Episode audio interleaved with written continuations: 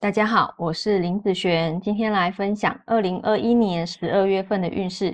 这一集呢是要分享壬日主还有癸日主的朋友。那十二月是从什么时候开始啊？十二月七号哈，今天一直到一月四号，不是从十二月一号开始哦。那我会等一下会依照财运、感情、工作、健康的顺序分享下去哦。第一个，先来分享财运的部分。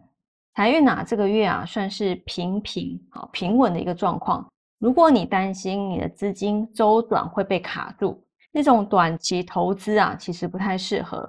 如果把它换成中长期的投资，效果会比较好。好，那如果你没有看到好的投资标的，啊，不要随意的下单哈，还是先累积你的储蓄，看到了好的再去投资也会来得及。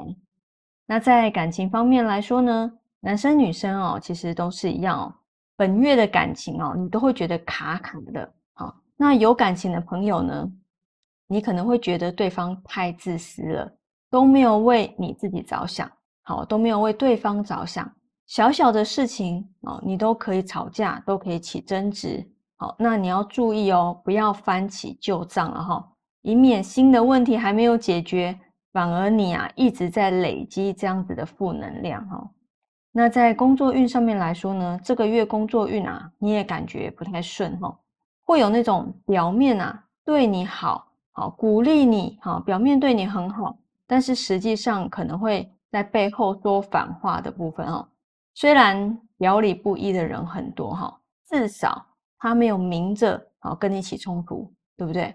好，自己心里面有一个底就可以了哈。防范胜于治疗。那在健康方面来说呢，啊，这个月的健康要注意啊，有关于胰脏、胃发炎，还有拉肚子这样子的状况。好，你可以多吃一些像红豆啦、紫米啊、羊肉啊这些会有帮助哦。那你也可以去爬山，好泡泡汤，不仅可以让心情变好，还有增加幸运的功效哦。好，那这个月的运势分析就分享到这边，我们下个月见，拜拜。